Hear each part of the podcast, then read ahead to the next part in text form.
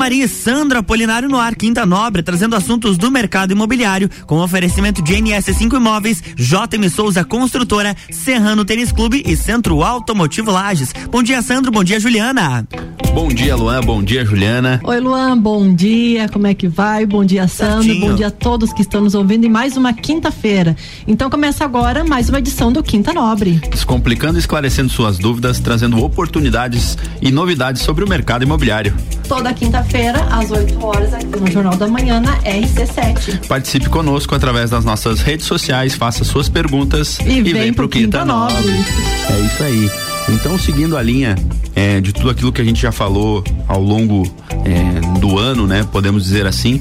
Hoje a gente resolveu trazer um assunto que é de suma importância e gera é, também bastante dúvidas com relação não só aos ouvintes, mas os usuários na compra, venda, locação e, e demais é, assuntos ou mesmo negociações no mercado imobiliário.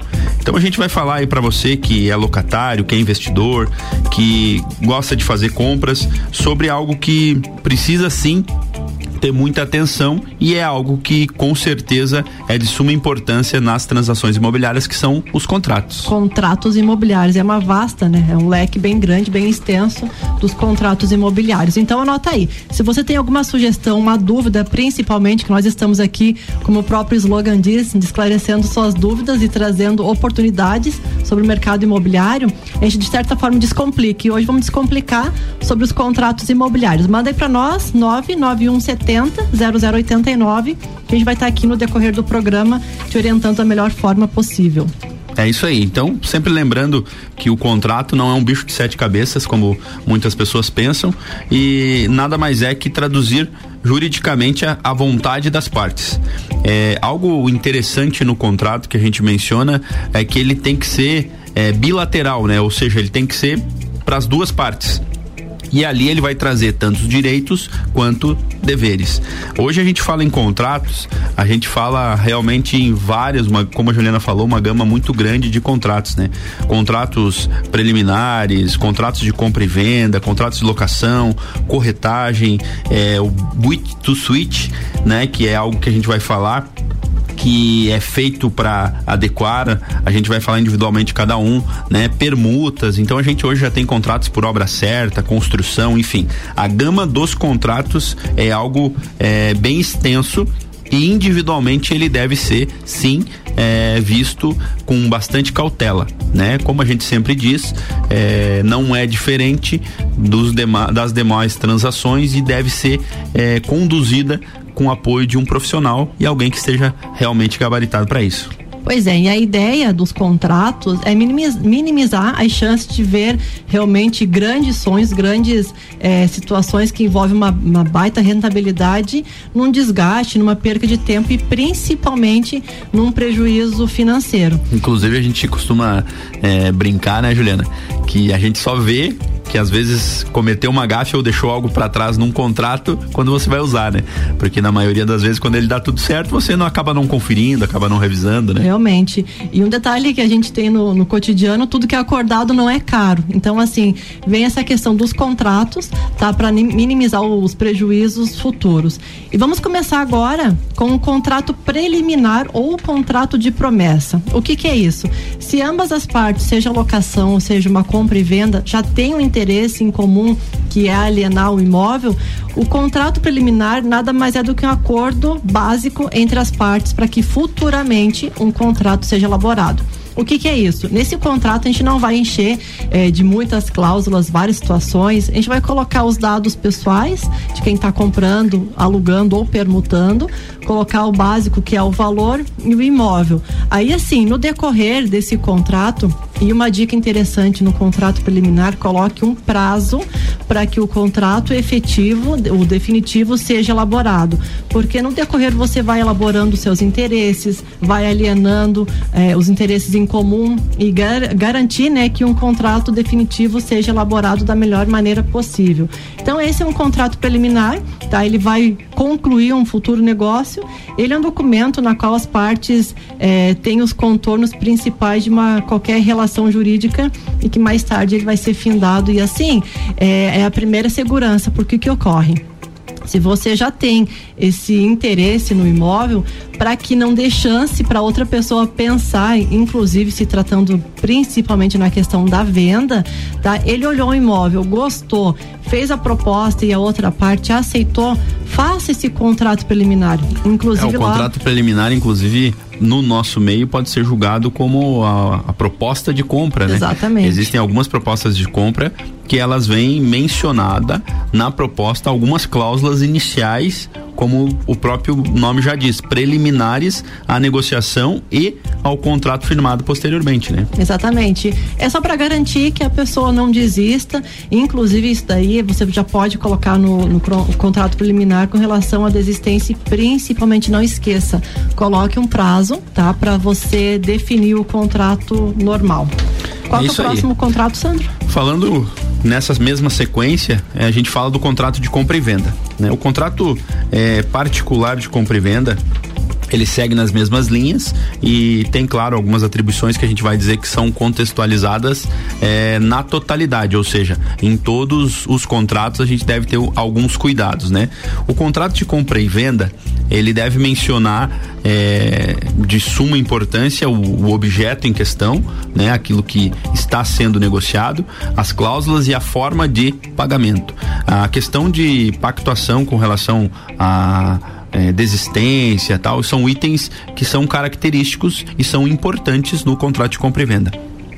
Algo que eu e só um que, detalhe queria mencionar. contrato de compra e venda não vá para os contratos de internet, que eles são muito aleatórios. É, exatamente. Então, a, a, os contratos, eles têm uma base que eles seguem em praticamente todos, né? No contrato de compra e venda é muito importante que as pessoas saibam, até exemplo do, dos programas anteriores, que o contrato de compra e venda não é uma escritura. Então ele segue dentro de uma linha de negociação é, do que será feito, né? Para mencionar e depois posteriormente ser encaminhado para uma escritura de compra e venda. Não, e o contrato de compra e venda, ele é fundamental na negociação imobiliária, porque assim, como ele envolve um valor considerável do patrimônio, ele tem que ter uma bela qualidade no texto contratual, porque assim, qualquer é, esquecimento num contrato de compra e venda, aí sim vai te dar um dano, o que a gente um prejuízo costuma, enorme. A gente costuma brincar, inclusive, com os nossos clientes, que acontece de a gente esquecer né? Tanto eu quanto a Juliana, quanto o, os compradores, vendedores, algumas coisas que às vezes no afã do momento, na hora da negociação, a gente acaba é, se comprometendo ou não, isso aqui sai, isso fica. Então, se a gente tiver um contrato bem elaborado, a gente dirime muitas é, preocupações ou eventuais problemas no futuro, né? Tá, então anota aí agora, a gente vai passar umas dicas num contrato de compra e venda que é obrigatório, você não pode esquecer em qualquer contrato de compra e venda. O primeiro passo são os dados de quem está comprando ou e vendendo, que é o nome completo, toda a qualificação, inclusive se você pode estar acrescentando nome, telefone, porque assim, numa possível eventualidade, você tem todos os documentos, endereços e, e, contatos daquele cliente. Então, assim, o primeiro dado essencial, né, são os dados das partes, que o primeiro que é o mais óbvio que é necessário para ver quem está contratando Inclusive, com essa documentação, você já pode fazer uma busca é, no histórico de adimplência de quem está, está comprando e se existe ou não alguma possível ação judicial que possa ameaçar né, a relação do contrato de compra e venda. É, então, essa, essa dica, inclusive, é uma dica interessante para todos os tipos de contrato, né? Então, acredito assim que é, você mencionar quem são as pessoas é interessantíssimo, né? Por mais que é, seja um pouco óbvio para quem trabalha com isso, só que assim, tem gente que só coloca o nome CPF e numa possível, é, num possível prejuízo, como que vai conseguir localizar a pessoa? Então fica um pouquinho mais difícil. O segundo dado interessante que é obrigatório constar é a descrição do imóvel. E nada melhor do que ter essa descrição na matrícula atualizada do imóvel tanto quando os clientes vão até lá na empresa, a gente sempre pergunta matrícula, matrícula, e o pessoal tem muitos que nem sabem do que se trata. É, inclusive matrícula, a gente indica que se verifique não somente atualizada, mas a de ônus e ações, né? A conhecida rei persecutória, que é onde ela vai identificar se esse imóvel tenha uma eventual penhora, se ela tenha uma ação judicial, se ela corra algum risco de é, ter uma nulidade, inclusive, de uma possível eventual compra, né? Exatamente. Não basta só você citar o endereço, tá? Os dados constantes na matrícula atualizada ali do imóvel vai inclusive conferir se a pessoa que está te vendendo de fato ela tem a posse e é proprietária daquele imóvel.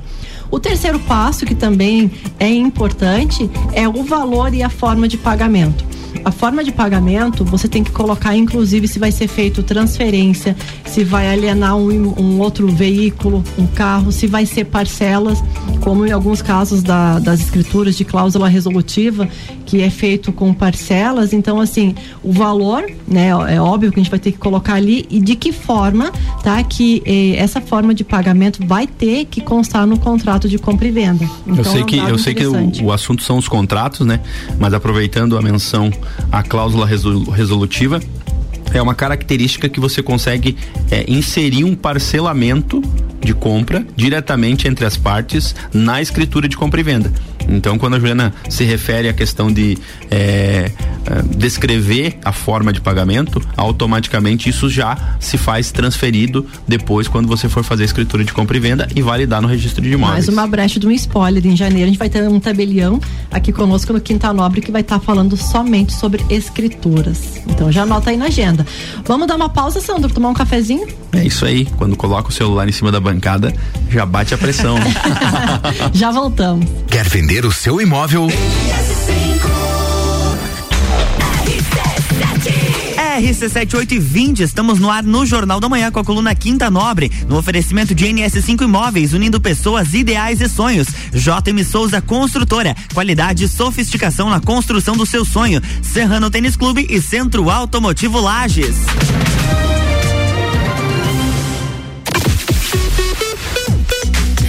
Surpreender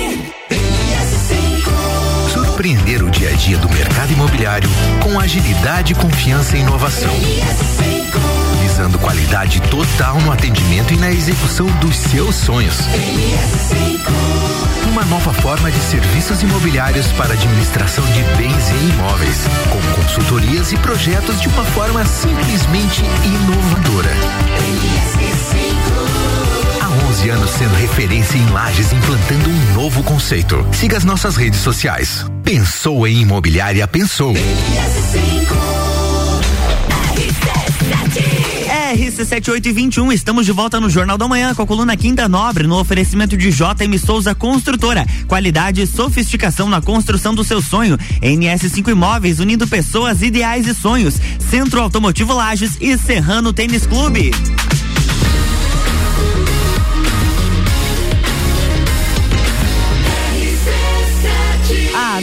Seu rádio tem 95% de aprovação. Jornal da Manhã.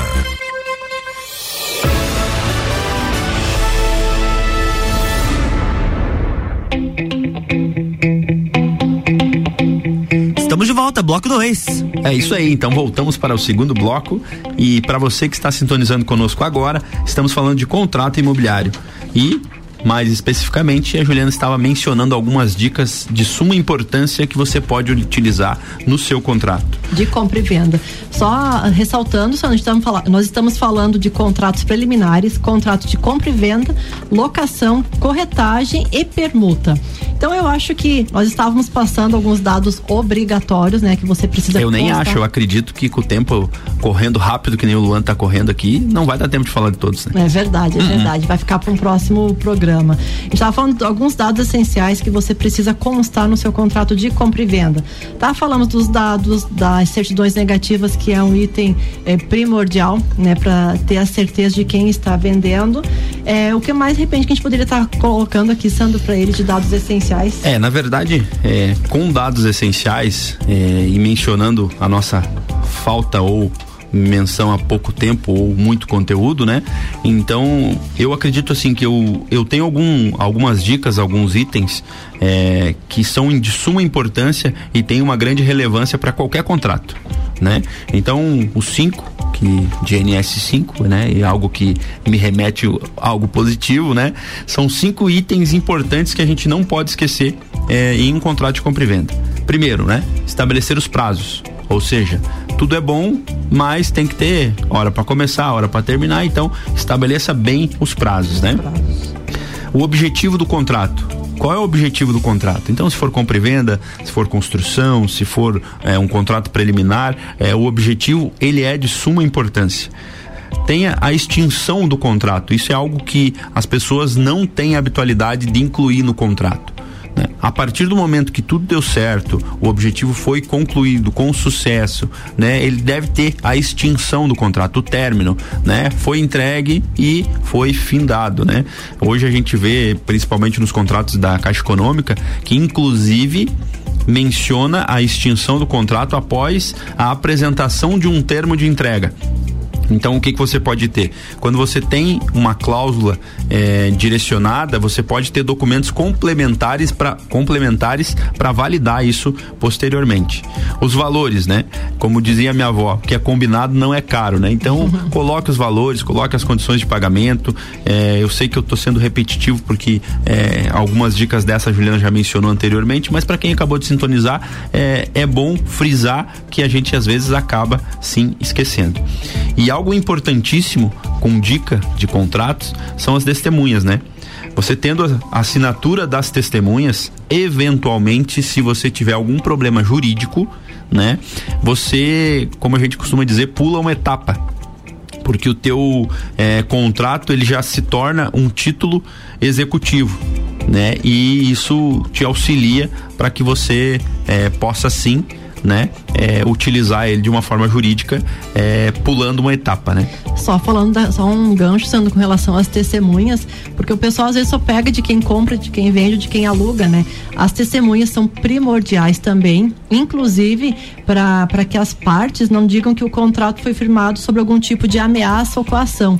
É, então as quando, testemunhas. Quando, eu falo no, no pular etapa, é exatamente essa. Um contrato que não tenha todas as assinaturas e não tenha as testemunhas, ele tem que ser validado para né, pro, pro juízo para que ele se torne sim um título executivo e aí posteriormente ele possa é, ser ou cobrado ou negociado executado enfim Realmente. Tem mais alguma pra, sobre o contrato de compra e venda? Eu acredito sim que essas, na verdade, já que você tinha me feito a pergunta, é, elas servem para todos os tipos de contrato, né?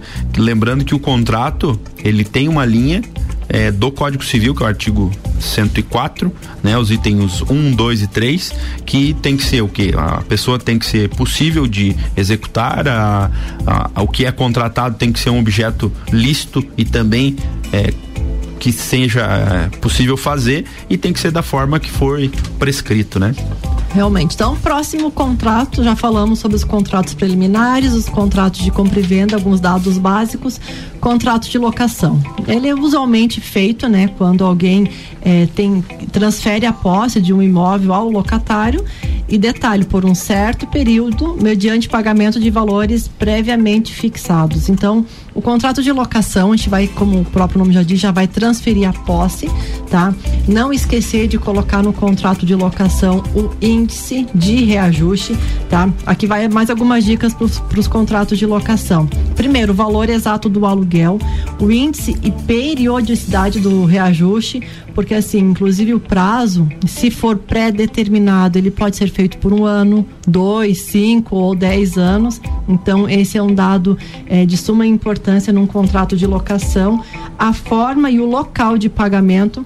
Muitas pessoas não se atêm a esse detalhe, mas assim, no contrato de locação é, que seja feito legal, ele tem que ter a forma e onde que vai ser feito o pagamento seja, seja ele por depósito bancário, é, para as empresas que fazem administração de bens, é, citar o endereço da imobiliária ou da, da própria corretora de imóveis. Então, esse detalhe é interessante para que o inquilino ele pode alegar que não pagou o aluguel, dizendo que não sabia a forma, tá? E, é, o... pensem vocês que isso ocorre, se não é, for discriminado. Até porque o que que acontece? Como não, não existe uma relação de consumo, a gente tem a lei do inquilinato, que ela rege regras e normas, eventualmente, se você não tiver um contrato.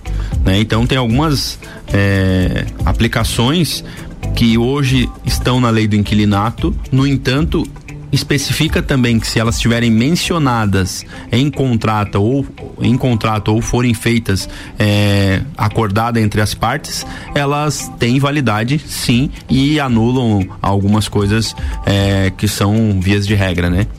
E além desses detalhes, todas as taxas e encargos que possam vir a ter no imóvel locado seja ele condomínio, as taxas de, de condomínio que tem extras, né? Luz, água, os próprios seguros. Uma dúvida interessante que o pessoal tem bastante nas imobiliárias é o seguro residencial. Ele paga do imóvel que está alugando, no entanto, quando ele mora num apartamento, ele também precisa pagar o aluguel, o seguro, desculpa, do condomínio. Então, esses detalhes de taxas e encargos, eles têm que estar previamente discriminados no contrato de locação. E principalmente, para você não esquecer no contrato de locação, o termo de vistoria. Essa é a parte que mais pesa num contrato de locação. O que, que basicamente é esse termo de vistoria? É como que o imóvel está sendo entregue para o inquilino e como que no final da locação, na sua rescisão ou resolução ali do contrato, ele tem que entregar. É, isso se interfere muito na questão de manutenção, na questão da aparência, inclusive nós já tivemos um Quinta Nobre falando só sobre isso, né, Sandro? As manutenções dos ah. Para fazer um locados. semestre de Quinta Nobre só de vistoria. Vistoria. Então, assim, esse é, contrato. Inclusive no, no contrato nos, na menção do contrato posterior, que seria o contrato de corretagem, isso é interessante, porque é algo que você acaba colocando como um documento complementar, que seria a vistoria, e isso te dá segurança e transparência nas coisas, porque às vezes as pessoas falam, bah, mas não tava isso aqui. Às vezes não é nem por maldade, é porque, pô, o cara fica lá dois, três, cinco anos no imóvel e ele não lembra que aquilo tá ali. Assim como a imobiliária também não vai lembrar e o proprietário também não vai lembrar. E é quase normal do ser humano sempre achar que tem que ficar melhor para ele, né? Então a gente costuma dizer que tem que ser uma, uma via aí imparcial, né? imparcial né? e para todos, né? É, então, assim, no contrato de locação, é, fique atento a esses detalhes de cobrança, prazo, valor, o índice que vai ser reajustado anualmente, tá? E o termo de vistoria, não esqueçam nem que façam um resumido conforme se está pintado ou não, a questão de depreciação que, como o Sandro citou, temos locações que levam mais de oito anos dos imóveis locados. Então, assim, tem-se a sua depreciação normal do imóvel. Então, é, é, basicamente esses termos que não podem faltar num contrato de locação para que, eventualmente, numa possível cobrança jurídica, né, ambos os lados tenham as documentações e, de certa forma, firmem pelo melhor, né? Que no, no final a resolução seja feita da melhor forma possível desde que não prejudique nenhum dos lados. É, a gente está fazendo uma menção é, coletiva, tanto para quem é o proprietário, quanto para a imobiliária, quanto para o inquilino, né? Mas é, o intuito em si é manter a lisura da negociação. Então, a imparcialidade e de uma forma justa, vamos dizer assim, né? É, como o Sandro até comentou que né, nós estamos falando de âmbito geral. No entanto, cada contrato de compra e venda, alocação, às vezes a gente vai falar um pouquinho mais para frente das adequações que ser, vão ser feitas nos contratos de locações. É interessante pausar, né, cada contrato, cada detalhe para que seja feito da melhor forma possível. Próximo contrato, Sandro? Questão de contratos de corretagem, eu acredito ah, que é, é, algo que a gente tem que tem que seguir na mesma linha de, de, de, de argumentos, a mesma linha de dados, de informações, né? É, mas algo que é interessante se incluir é a forma da negociação, né? Porque quando se fala em corretagem, se fala tanto em locação quanto em venda, mas é mais é, seguindo pro proprietário em si quando ele vai fazer uma terceirização ou deixar para que um profissional faça essa transação. Lembrando que transações imobiliárias elas devem ser feitas por corretores de imóveis e corretores de imóveis devidamente credenciados ao conselho. Né? Então acredito que é, basicamente é isso. É, o contrato de corretagem ou o contrato de prestação de serviço ou mais resumido, uma autorização de venda, no caso que você vai vender um imóvel, esses três termos vai garantir para que o corretor de imóveis ele possa trabalhar, né, de forma transparente, né, com o proprietário, com o locatário ali do imóvel, é, e poder sim, se infringir alguma das cláusulas, ser cobrado, né, por, por esse serviço também. Então, nada mais é do que uma prestação de conta, né, que inclusive o corretor vai viabilizar os negócios imobiliários, seja para comprar, seja para alugar ou inclusive para permutar Então é, é uma transparência, é uma cobrança, inclusive, que vai ser feito para o corretor de imóveis para que ele possa fazer, como sempre faz aqui em Lais, o melhor trabalho possível, né? Dentro de um acordo entre as partes. Isso é, é inclusive a gente vem falando dos contratos e a gente nota que todos eles têm as suas particularidades, mas uma base que deve ser seguida, né? E um contrato que a gente vai falar agora que é o Build to Suite. O que que na verdade é isso? É, vocês podem estar passando aí pela cidade, estão vendo algumas obras sendo feitas e construídas adequadas ao comprador ou ao locatário. O que que é isso? A pessoa tem um terreno e quer viabilizar um negócio, o dono do terreno vai fazer o quê? Construir tá de acordo com o formato que ele precisa para trabalhar. Então, é nada mais é que traduzindo do inglês para o português, né, feito para a, adequar, né, vamos dizer assim. Uma é, adequação. O que que o que que ele pode ser? Ele pode ser construído do zero, quanto ele pode ser adaptado para utilização. Então é algo que realmente é bem bem comum.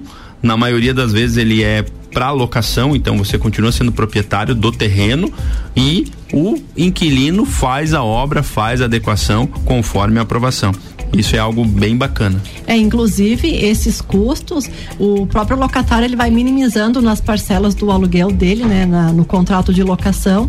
Então esses detalhes é interessante colocar nesse contrato de adequação, porque o proprietário ele vai construir. É por isso que é interessante ter a questão das penalidades para que ele não desista da locação e o proprietário tenha prejuízo. Então é interessante colocar todos esses acertos, inclusive as penalidades no contrato de locação. Nosso tempo está curto, né, Sandro? A gente tem mais é alguns aí. contratos para falar. Então acho que a gente fica à disposição para você ouvinte que está no, nos ouvindo nesse momento para tirar qualquer dúvida sobre o contrato. Mas eu gostaria de ressaltar que o contrato ele é sim de suma importância e ele é, acaba validando um compromisso entre as partes. E não que não seja como eu costumo dizer, às vezes o fio do bigode vale mais do que um papel assinado, mas a gente precisa sim se resguardar para que, como seres humanos, a gente é, acabe validando aquilo que foi acordado, né? Realmente, então só cada contrato que você for fazer, tenha atenção aos detalhes. Como eu comecei, eu falei ali no início do programa, não vá para a internet pegar um contrato pronto. Faça uma adequação, pegue nos detalhes e procure sim profissionais que vão estar te auxiliando para que você não tenha dores de cabeça no futuro. É isso, né, Sandro? Chegamos no fim, né? Esperamos vocês na próxima quinta-feira aqui no Quinta Nobre. Nós temos uma retrospectiva de acordo com alguns ouvintes nos pediram, então a gente vai fazer um resumão aí, uma retrospectiva do ano de 2021, o que que ocorreu no mercado imobiliário. É isso aí. Um abraço e até a próxima. Um abração, quinta. até mais. Jornal da Manhã.